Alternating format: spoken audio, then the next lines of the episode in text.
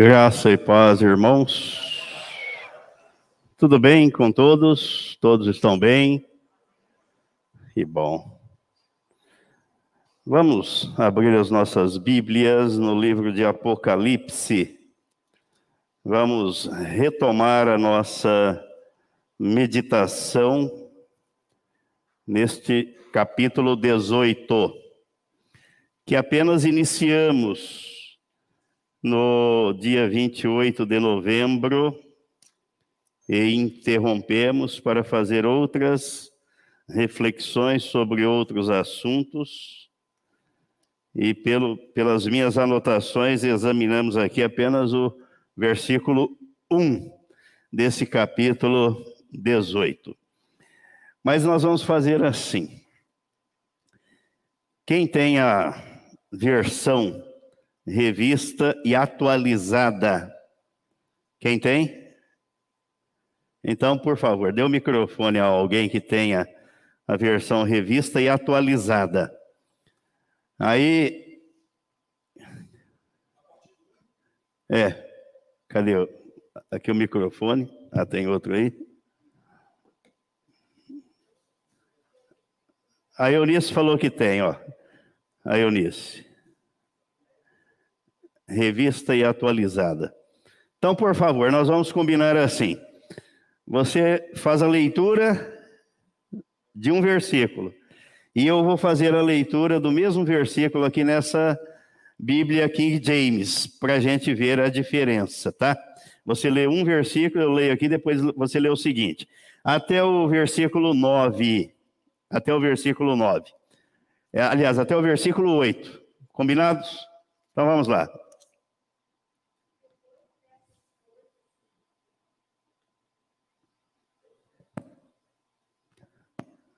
Sol. Depois dessas coisas, vi descer do céu outro anjo, que tinha grande autoridade, e a terra se iluminou com a sua glória. Isso, agora eu vou ler aqui.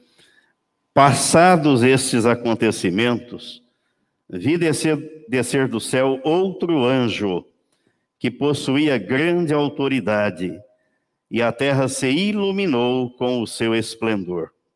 Então exclamou com potente voz, dizendo: Caiu, caiu a grande Babilônia e se tornou morada de demônios, covil de toda espécie de espíritos imundo, de espírito imundo e esconderijo de todo gênero de ave imunda e detestável.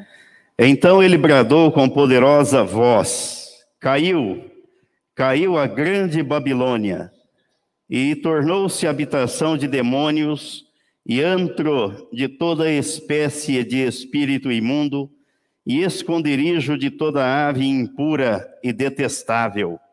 Pois todas as nações têm bebido do vinho do furor da sua prostituição. Com ela se prostituíram os reis da terra. Também os mercadores da terra se enriqueceram à custa da sua luxúria. Porquanto todas as nações beberam do vinho da cólera da sua prostituição, os monarcas da terra se prostituíram com ela, e os negociadores da terra se enriqueceram à custa do seu luxo extravagante. Ouvi outra voz do céu dizendo: Retirai-vos dela, povo meu, para não serdes cúmplices em seus pecados e para não participardes dos seus flagelos. Então ouvi uma voz dos céus que exclamava: Retirai-vos dela, povo meu, para não serdes cúmplices em seus pecados e para não participardes das pragas que a atingirão. Porque os seus pecados se acumularam até o céu, e Deus se lembrou dos atos iníquos que ela praticou.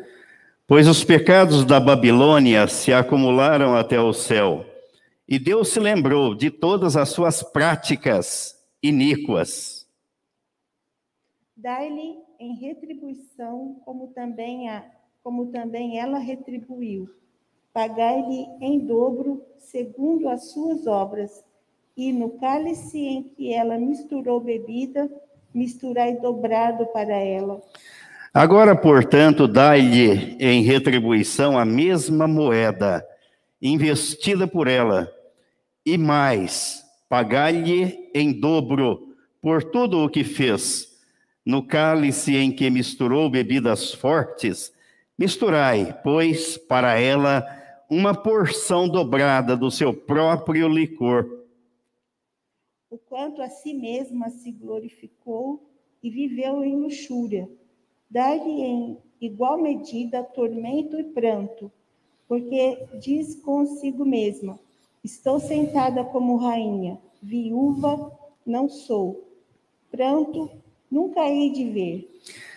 Causar-lhe tanta aflição e infelicidade, quanto a glória e a riqueza que ela buscou exclusivamente para si, pois no seu íntimo ela meditava: Estou assentada como rainha, não sou viúva e jamais sentirei tristeza.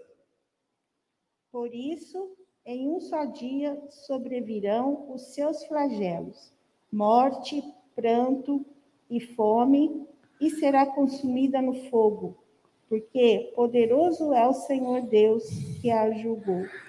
Por isso, num só dia, as suas merecidas pragas a alcançarão morte, tristeza e fome, e o fogo a extinguirá, porquanto o Senhor Deus que julga é poderoso.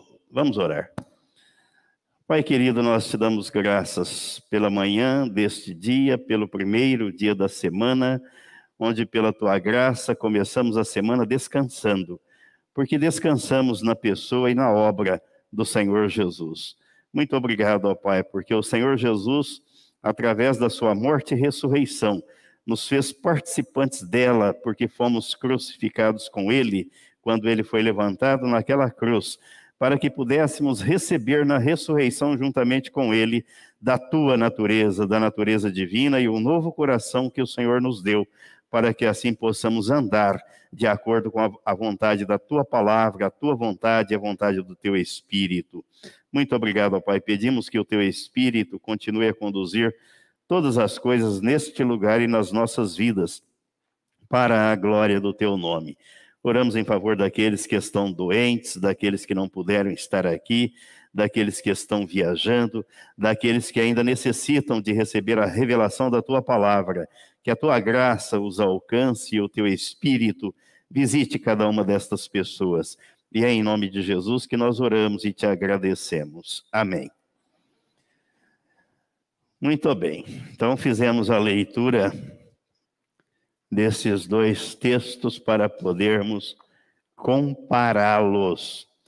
E o tema da nossa reflexão aqui é as vozes da queda da Babilônia. Nós iniciamos no dia 28 de, aliás, 21, 21 de novembro, foi dia 21 e 28, e depois interrompemos.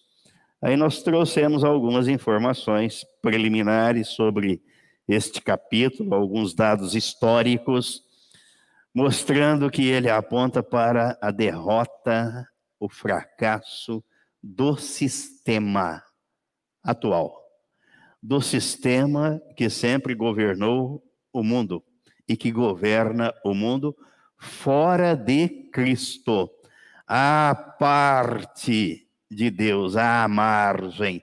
Não tem Deus como Senhor, não tem Jesus como o seu Salvador e não tem o Espírito Santo como seu guia, o seu orientador. É esse sistema que está com os dias contados e prestes a ruir. Deu para ver, quando fizemos a leitura né, completa do, do capítulo, que ele fala a respeito dos mercados, do comércio, dos negócios, da mercancia de um modo geral.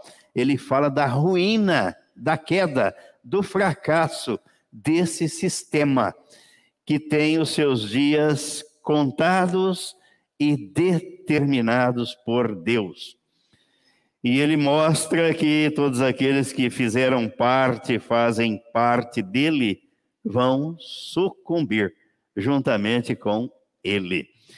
Aí da vez anterior, nós falamos, meditamos no capítulo, no versículo 1, e aqui nós destacamos e falamos sobre a glória de Deus. A glória de Deus que enche a terra.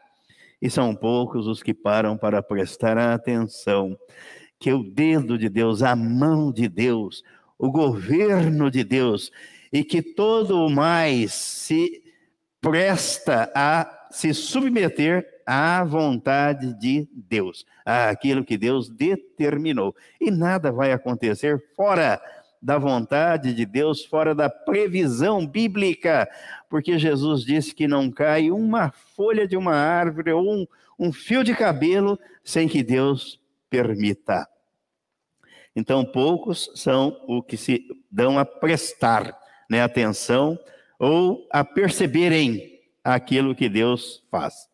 Hoje nós vamos meditar sobre o versículo 2, porque o versículo 2, ele trata aqui da voz da condenação. Então, quando ele diz, então exclamou com potente voz, dizendo: Caiu, caiu a grande Babilônia, e se tornou morada de demônios, covil de toda espécie de espírito imundo e esconderijo de todo gênero de ave imunda e detestável, pois todas as nações têm bebido do vinho do furor da sua prostituição. Com ela se prostituíram os reis da terra, também os mercadores da terra se enriqueceram à custa da sua luxúria. Aqui está a voz da condenação. Deus impingindo a derrota ao sistema maligno que tem governado o mundo. Quando se fala de Babilônia, dá a impressão que a Bíblia se refere a um lugar. Muito mais do que um lugar. A Bíblia se refere ao sistema maligno que governa o mundo à parte, à margem de Deus.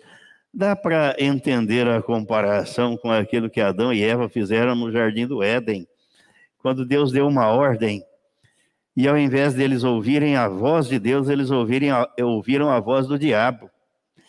E Deus expulsou o casal do jardim do Éden. Quer dizer, agora vocês vão andar por conta própria.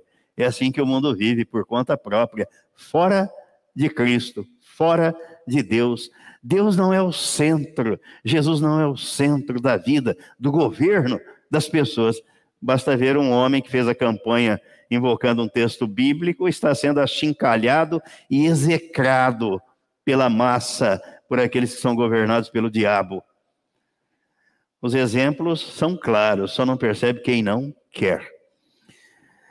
Então a Babilônia, mais do que um lugar, é um sistema que governa o mundo em todos os tempos, épocas e lugares, sem a direção divina. Mas a ruína desse sistema é algo que já está determinado. Vemos aqui nesse capítulo 18 a decretação da derrota desse sistema. Dá para a gente pensar assim? Só se não pararmos para refletir para continuar debaixo desse sistema. Porque quem pensa um pouco fala: não, esse, desse sistema não quero fazer parte. Não vou caminhar segundo as suas orientações. Eu quero a orientação da Bíblia, a orientação da palavra de Deus. Eu não quero seguir a, a orientação dos homens, a sabedoria do homem. Eu quero seguir aquilo que está escrito na Bíblia porque Jesus diz que vai passar o céu e a terra. Mas o que está escrito aqui, ele garantiu, vai se cumprir. Tem se cumprido ao longo da história. Basta ver todas as profecias que indicavam e apontavam para a vinda de Jesus. Se cumpriram literalmente todas. Todas as profecias que indicavam e apontavam para o ministério de Jesus se cumpriram literalmente. Então a gente precisa ter juízo. Todas as profecias que apontam para o fim dos tempos, para a eternidade, estão se cumprindo e vão se cumprir literalmente. Então é preciso de um pouco de juízo, né? Por que, que eu vou ficar debaixo de um sistema falido, cuja ruína já está decretada? Não, eu quero aquilo que é eterno, aquilo que é permanente, aquilo que é duradouro, aquilo que é para sempre. Aí Jesus se apresentou como sendo essa proposta. Pitota leu o texto aqui, né, de João 14, 6. Eu sou o caminho um artigo que define que não há outro, é o único caminho que conduz à vida. Ele disse: Eu, eu, eu sou o caminho à verdade, à vida. Existem alternativas? Existem, mas que vão colocar o homem no banco dos réus e no lago de fogo, porque o único que conduz a Deus é Jesus. E ele disse: Eu vim para que tenham vida, e vida em abundância, vida eterna. O ladrão vem somente para roubar, matar e destruir. Comparem o cenário do mundo, a história da humanidade e o tempo em que estamos vivendo, onde o juízo de Deus está sendo manifestado.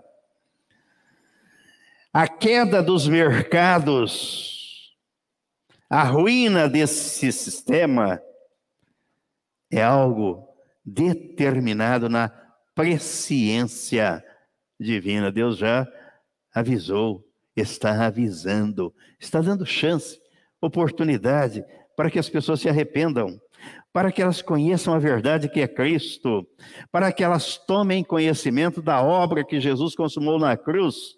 Ele não morreu na cruz no meu lugar, ele me levou a morrer no corpo dele para o pecado. Aí o mundo, o sistema religioso, sistema religioso influenciado por Satanás leva as pessoas a acreditarem que Jesus morreu na cruz no meu lugar.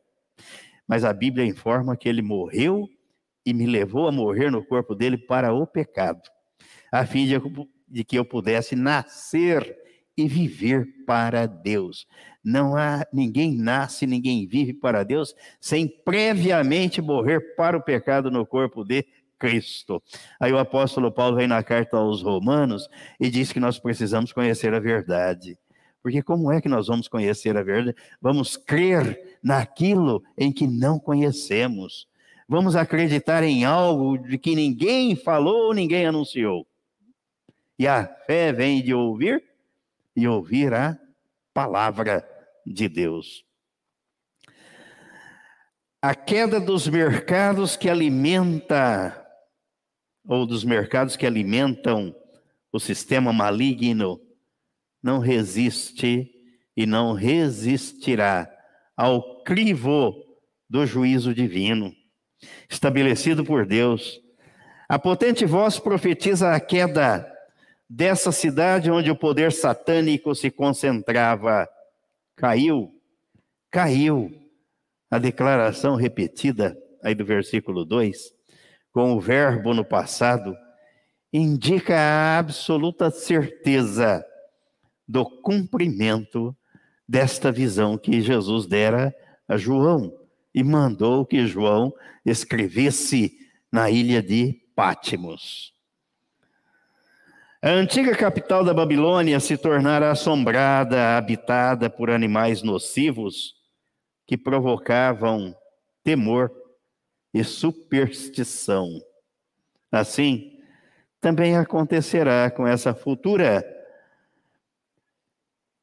fonte de corrupção diabólica. Interessante que nessa Bíblia King James, o título que ela dá aqui nesse versículo 18, no capítulo 18 de Apocalipse, é diz a queda da última Babilônia, da última. Quer dizer que a, a Babilônia é um sistema, sempre existiu. Mas aqui está o seu fim, o fim desse sistema. Antes de examinarmos a queda da Babilônia e a primeira voz a voz da condenação.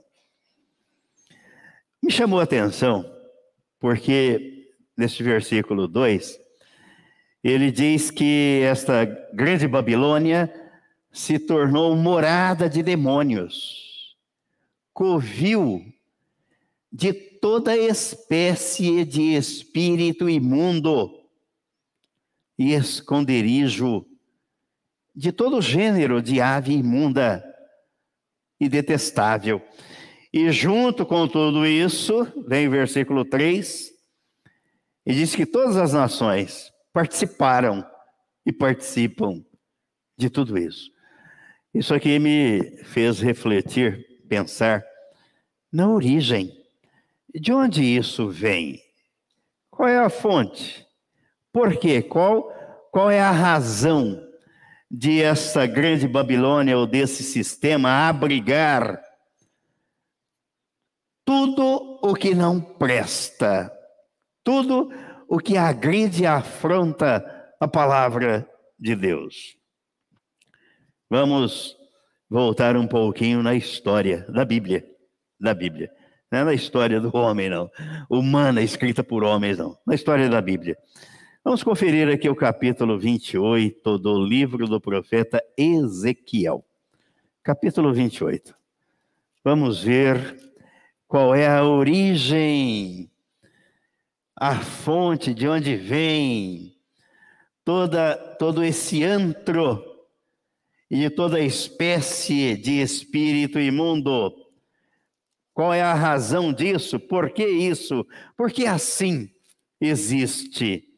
Ezequiel capítulo 28, eu vou ler aqui a partir do versículo 11. Versículo 11 ao 19, Ezequiel 28.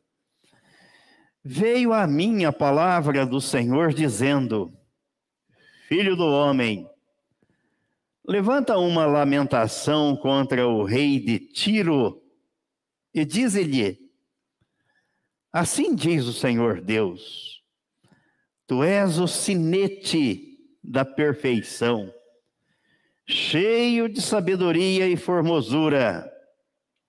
Estavas no Éden, jardim de Deus. De todas as pedras preciosas te cobrias o sárdio, o topázio, o diamante, o berilo, o ônix, o jaspe, a safira, o carbúnculo e a esmeralda. De ouro se te fizeram os engastes e os ornamentos. No dia em que foste criado, foram eles preparados. Interessante, porque o versículo 12 está falando a respeito do rei, de um rei, de uma pessoa. E depois ele passa a descrever uma outra pessoa, porque esse rei de Tiro não estava no jardim do Éden. Mas ele passa a fazer a descrição de um espírito que estava naquele rei, o mesmo que estivera no jardim do Éden. E ele vai descrever aqui quem era esse espírito? No versículo 14, tu eras querubim da guarda, ungido, e te estabeleci. Permanecias no Monte Santo de Deus, no brilho das pedras andavas. Perfeito era nos teus caminhos, desde o dia em que foste criado até que se achou iniquidade em ti. Na multiplicação do teu comércio, se encheu o teu interior de violência e pecaste, pelo que te lancei profanado fora do monte de Deus e te farei perecer. Ó querubim da guarda, em meio ao brilho das pedras, Elevou-se o teu coração por causa da sua formosura, corrompeste a tua sabedoria por causa do teu resplendor. Lancei-te por terra, para onde Deus mandou. o que, é, o que faz sentido o versículo 2 e 3 aqui de Apocalipse 18. Antro de todo espírito imundo, lancei-te por terra diante dos reis. Tipo, então ele estava ali no rei de Tiro, fomentando, maquinando tudo quanto há de mal e de pior contra Deus e contra a humanidade. É esse o sistema que governa o mundo, o sistema vigente ao longo do tempo e da história da raça humana. Olha, lancei-te por terra diante dos reis te pus, para que te contemplem. Quem é que a humanidade contempla, reverencia e adora? Não é a Deus. Não é a Deus. Se fosse a Deus, o, o Salmo 118, versículo 24, não diria que feliz é a nação cujo Deus é o Senhor. Ele não é o Senhor de todas as nações. Ele é o Senhor daquele que nasce de novo. E o restante continua criatura sob o jugo, as garras, o império, o domínio de Satanás, que governa o mundo com esse espírito. Começou no céu a rebelião, e Deus jogou na terra. Aqui não. Aqui no céu é lugar de santidade, é o trono de Deus. Então jogou na terra, jogou na terra. E os reis, o mundo contempla esse sistema iníquo. Pela multidão das tuas iniquidades, versículo 18. Pela injustiça do teu comércio, profanaste os teus santuários. Eu, pois, fiz sair do meio de ti um fogo que te consumiu e te reduzi a cinzas sobre a terra, aos olhos de todos os que te contemplam. A ruína decretada aqui. Dentro da presciência divina, Antes da doença, Deus já tinha providenciado o remédio. Antes do ápice, do cúmulo da maldade, Deus já decretou a sua queda, a sua ruína. Antes do pecado entrar no mundo, Deus já tinha sacrificado o cordeiro na eternidade. O antídoto, a vacina para o veneno, já tinha sido providenciada por Deus. Jesus. E antes do ápice da maldade, do cúmulo da maledicência, Deus já decretou a sua ruína. Versículo 19: Todos os que te conhecem entre os povos estão espantados de ti. Vens a ser objeto de espanto e jamais subsistirás. Então não é o mal que vai triunfar, mas é o bem. Não são as hostes malignas, mas é o Cordeiro de Deus. A vitória é do Cordeiro, a vitória é da igreja, e a vitória é dos eleitos em Cristo, daqueles que estão em Cristo, dos salvos que aguardam a volta do Senhor Jesus. Querem ver mais? Querem ver mais? Jó. Jó capítulo 1. Jó, capítulo 1.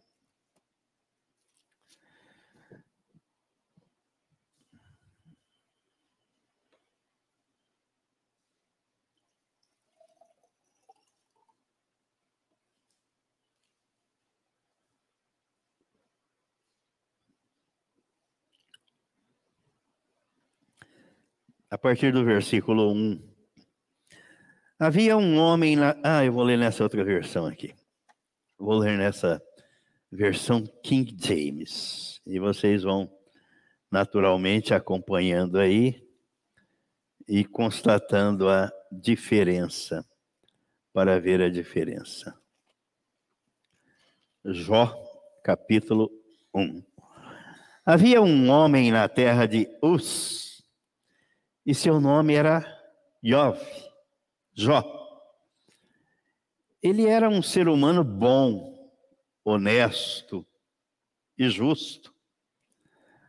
Amava respeitosamente a Deus e evitava praticar o que era mal. Jó era pai de sete filhos e três filhas. Ele possuía sete mil ovelhas, três mil camelos, quinhentas juntas de bois e quinhentas jumentas. Então, vamos dizer assim, ele era um fazendeiro, um pecuarista próspero. Tinha também muitos servos a seu serviço. Era o homem mais rico entre todos os habitantes do Oriente de sua época.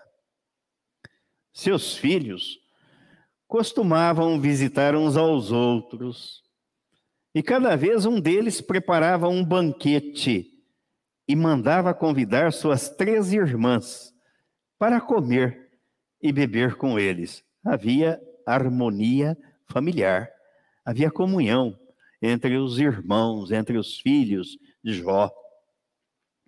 Isso demonstra que ele era um bom pai, tinha dado uma boa educação e exemplo aos seus filhos.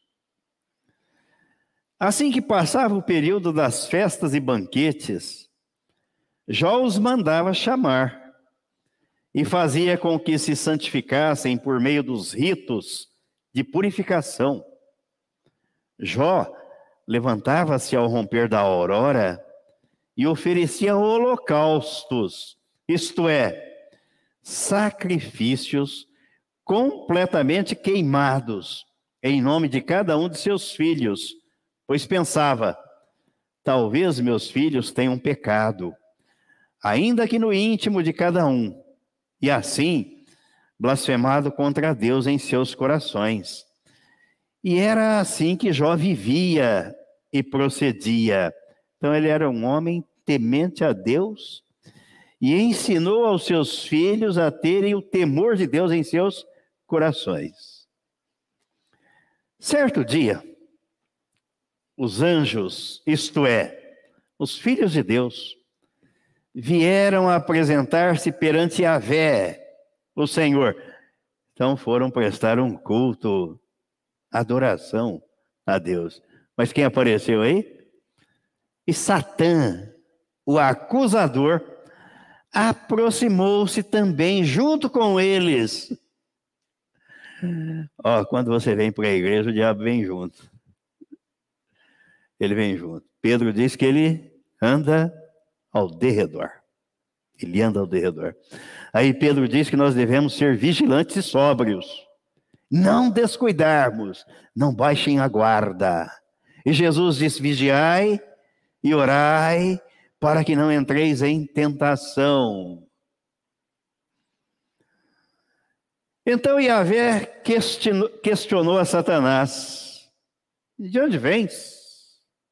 E Satanás deu-lhe a seguinte resposta: De perambular pela terra. Aí na versão diz passear pela terra, né? Andar pela terra e passear por ela.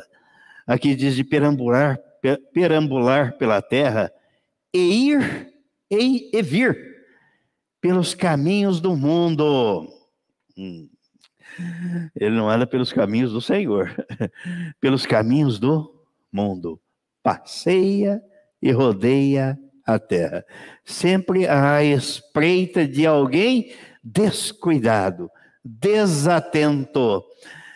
E a hora que ele mais instiga e fica ouriçado é quando vamos ler a Bíblia, quando vamos ouvir a palavra de Deus.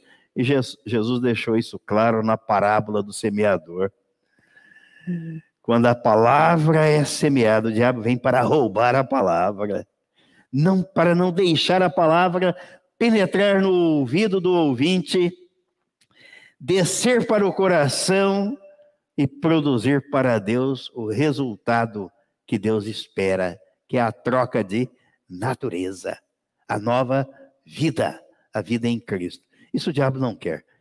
Quanto à religião, ao sistema religioso, ele não se importa, porque ninguém está tratando de novo nascimento, ninguém está falando de vida de comunhão com Deus. O, o sistema religioso mostra para a pessoa, massageia o ego da pessoa, levanta o astral, a autoestima da pessoa, mas não introduz Cristo no coração, a vida de Cristo, porque aí precisa haver a, a renúncia do eu, a morte do eu para o pecado no corpo de Cristo. Isso o diabo não quer. Por isso que o apóstolo Paulo, aqui na segunda carta aos Coríntios, na segunda carta aos Coríntios, no capítulo 4, 4, ele fez esta colocação. 2 Coríntios, capítulo 4. Os versículos 3 e 4. Ele diz: Mas se o nosso evangelho, e o evangelho é Cristo, hein? Cristo é o evangelho. Se ainda está encoberto, é para os que se perdem que está encoberto, nos quais o Deus deste século, com D minúsculo, não é o Deus Criador, não é o Senhor, cegou o entendimento dos incrédulos. Não são os olhos, não. A pessoa enxerga, mas ela não vê a glória de Deus, porque o diabo não deixa, o diabo não quer. Ela não vê a obra consumada por Jesus, porque o diabo não quer que ela veja que é que o diabo quer que ela veja? Que ela entre numa igreja que diga: oh, você é muito bom, você é muito importante, Deus precisa de você. Mas que mentira descabelada, hein? Ele fez tudo sem mim, como é que ele precisa de mim? Para quê? Para quê? Eu é que preciso de Deus. Eu sim preciso dele. Aliás, tem uma frase por aí que diz que Deus sem você continua sendo Deus. E você sem Deus? quem você é e o que você será. Olha, cegou o entendimento dos incrédulos para que lhes não resplandeça a luz do evangelho da glória de Cristo, o qual é a imagem de Deus. Isso ele não quer. O resto, as igrejas podem fazer de tudo, não anunciando a obra do Calvário, não introduzindo e mencionando, mostrando o novo nascimento, a morte para o pecado no corpo de Cristo. Se não fizer isso, não tem problema. A igreja lota, enche, fica cheia. Né? Já falei aqui algumas vezes que a constituição, a fundação da igreja local tem a mesma, a, o mesmo tempo de uma igreja aí, que eu não posso dizer o nome, né? aqui no nosso país, mesma data de nascimento. Mas aquela lá se espalhou pelo mundo. Templos espalhados pelo mundo, além fronteira do Brasil, além. Está lá, cheia de gente dizendo amém, oba, oba, glória a Deus e tal, e por aí vai. Cheia de milagres. Mas aqui nós ficamos aí com na casa dos, dos três dígitos, dos três dígitos. Mas não tem problema, porque Jesus disse que o rebanho dele é pequeno. E ele diz que são poucos que acertam com a porta, que é ele, ele é a porta. São poucos. Diz que muitos, a maioria, prefere o caminho da porta, o caminho largo, a porta espaçosa, mas o final será ruína, perdição. Foi Jesus quem falou, então eu fico consolado, conformado por isso. Você não ficaria preocupado. Falei, tem alguma coisa errada, né? Teríamos que chegar a essa conclusão. Mas como ele disse que é assim, então eu fico consolado. Não feliz ao ver que a maioria caminha para a perdição. Isso não pode trazer alegria, como não traz alegria ao coração de Deus. Dá para entender a recomendação da palavra de Deus quanto à luta que é travada diariamente contra os principados e as potestades que atuam inclusive nas regiões celestes, onde é que toda corja, todo antro de espírito imundo vive na terra, influenciando quem? As cabeças pensantes aqueles que governam, aqueles que conduzem o destino da humanidade. Por isso que o capítulo 18 de Apocalipse mostra a queda, o fracasso, a ruína desse sistema. Vamos ver o que é que o apóstolo Paulo disse aqui na carta aos Efésios, no capítulo 6. Nós fizemos algumas reflexões deste texto sobre esse texto, mas como a gente esquece facilmente das coisas, vamos recordar aqui o que é que o apóstolo Paulo diz sobre esse fato, esse sistema atual. Efésios capítulo 6, versículo 10 ao 12. Apenas dois versículos. Vou ler nessa versão aqui, King James. Concluindo, ele está concluindo a carta que ele escreveu aos Efésios. Fortalecei-vos no Senhor e na força do seu poder. Revesti-vos de toda a armadura de Deus para poderdes ficar firmes contra as ciladas do diabo Porquanto nossa luta não é contra seres humanos, e sim contra principados e potestades, contra os dominadores deste sistema mundial em trevas, contra as forças espirituais do mal nas regiões celestiais. Qual era o espírito dominador que estava no rei de Tiro? Lemos lá em Ezequiel 28. O mesmo que estava lá no jardim do Éden. E o mesmo que está nesse sistema mundano, profano, fora de Cristo, sem a vida de Cristo, à margem da palavra de Deus e que afronta tudo aquilo que é de Deus e que se chama Deus como diz o apóstolo Paulo na segunda carta aos Tessalonicenses. Aí eu quero ler aqui para vocês um comentário que a, a, Bíblia, essa Bíblia traz sobre esses versículos 10 ao 12. Ele diz assim: Não estamos em guerra simplesmente contra as pessoas mas contra as forças demoníacas organizadas, numa hierarquia. Enquanto o cristão não se organiza, não para, não pensa e não segue aquilo que a Bíblia diz, que tudo deve ser feito com ordem e decência, o diabo é organizado. Ele tem a sua hierarquia. E eu já vi, que alguns de vocês já viram, porque alguns, inclusive, já me passaram, depoimentos de pessoas que viveram no satanismo e que depois foram libertas de lá. Como a coisa é organizada no mundo das trevas. Por isso que Jesus disse que os filhos das trevas são mais hábeis na sua geração do que os filhos da luz. Que coisa triste, né? A gente precisa inverter essa ordem, não é?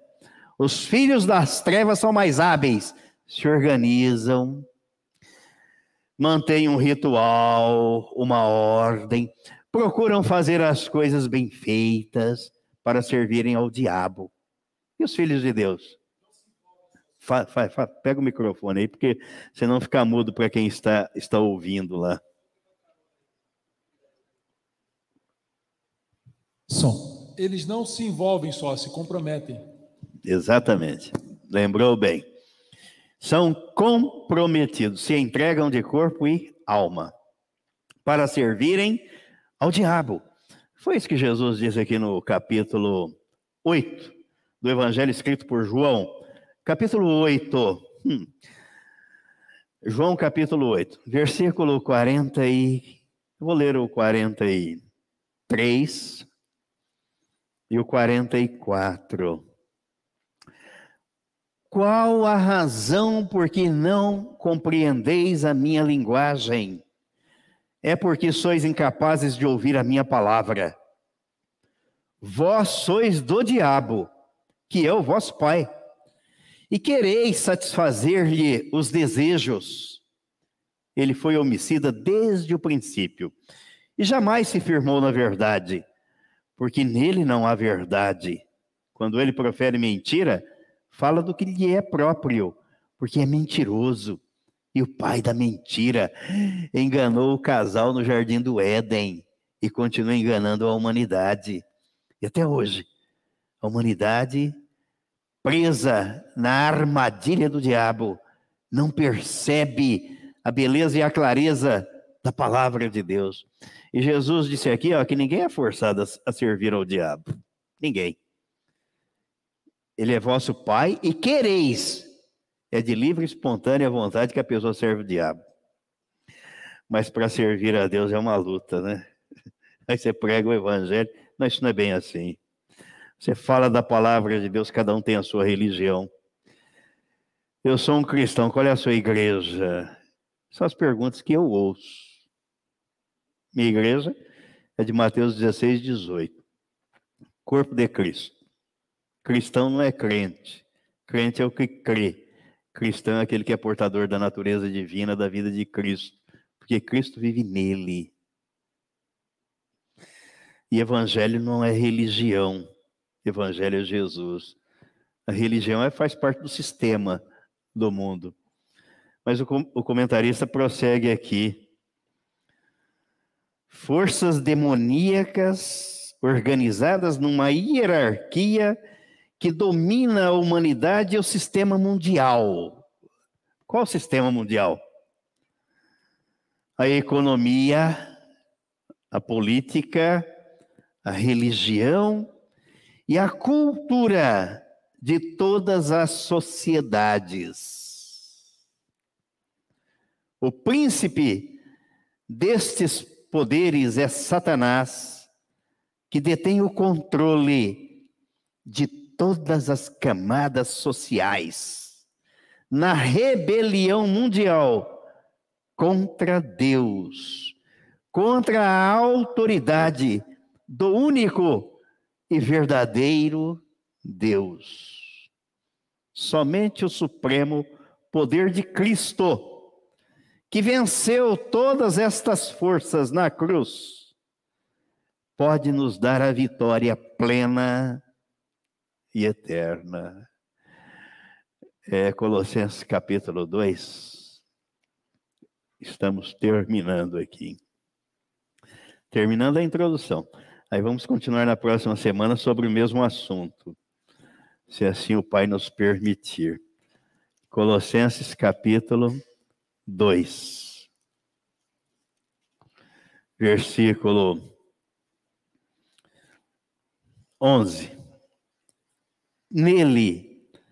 Também fostes circuncidados não por intermédio de mãos, mas no despojamento do corpo da carne, que é a circuncisão de Cristo, tendo sido sepultados juntamente com ele no batismo, no qual igualmente fostes ressuscitados, mediante a fé no poder de Deus, que o ressuscitou dentre os mortos.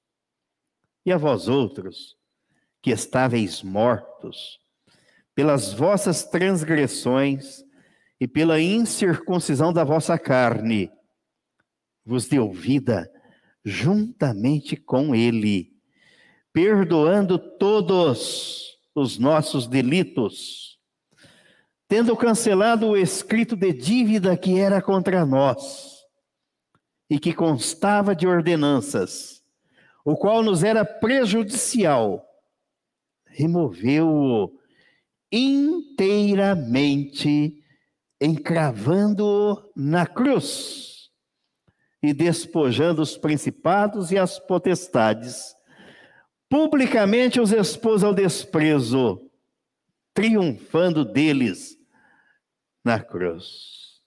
A vitória de Jesus sobre o império das trevas, sobre a obra maligna implantada pelo diabo no jardim do Éden.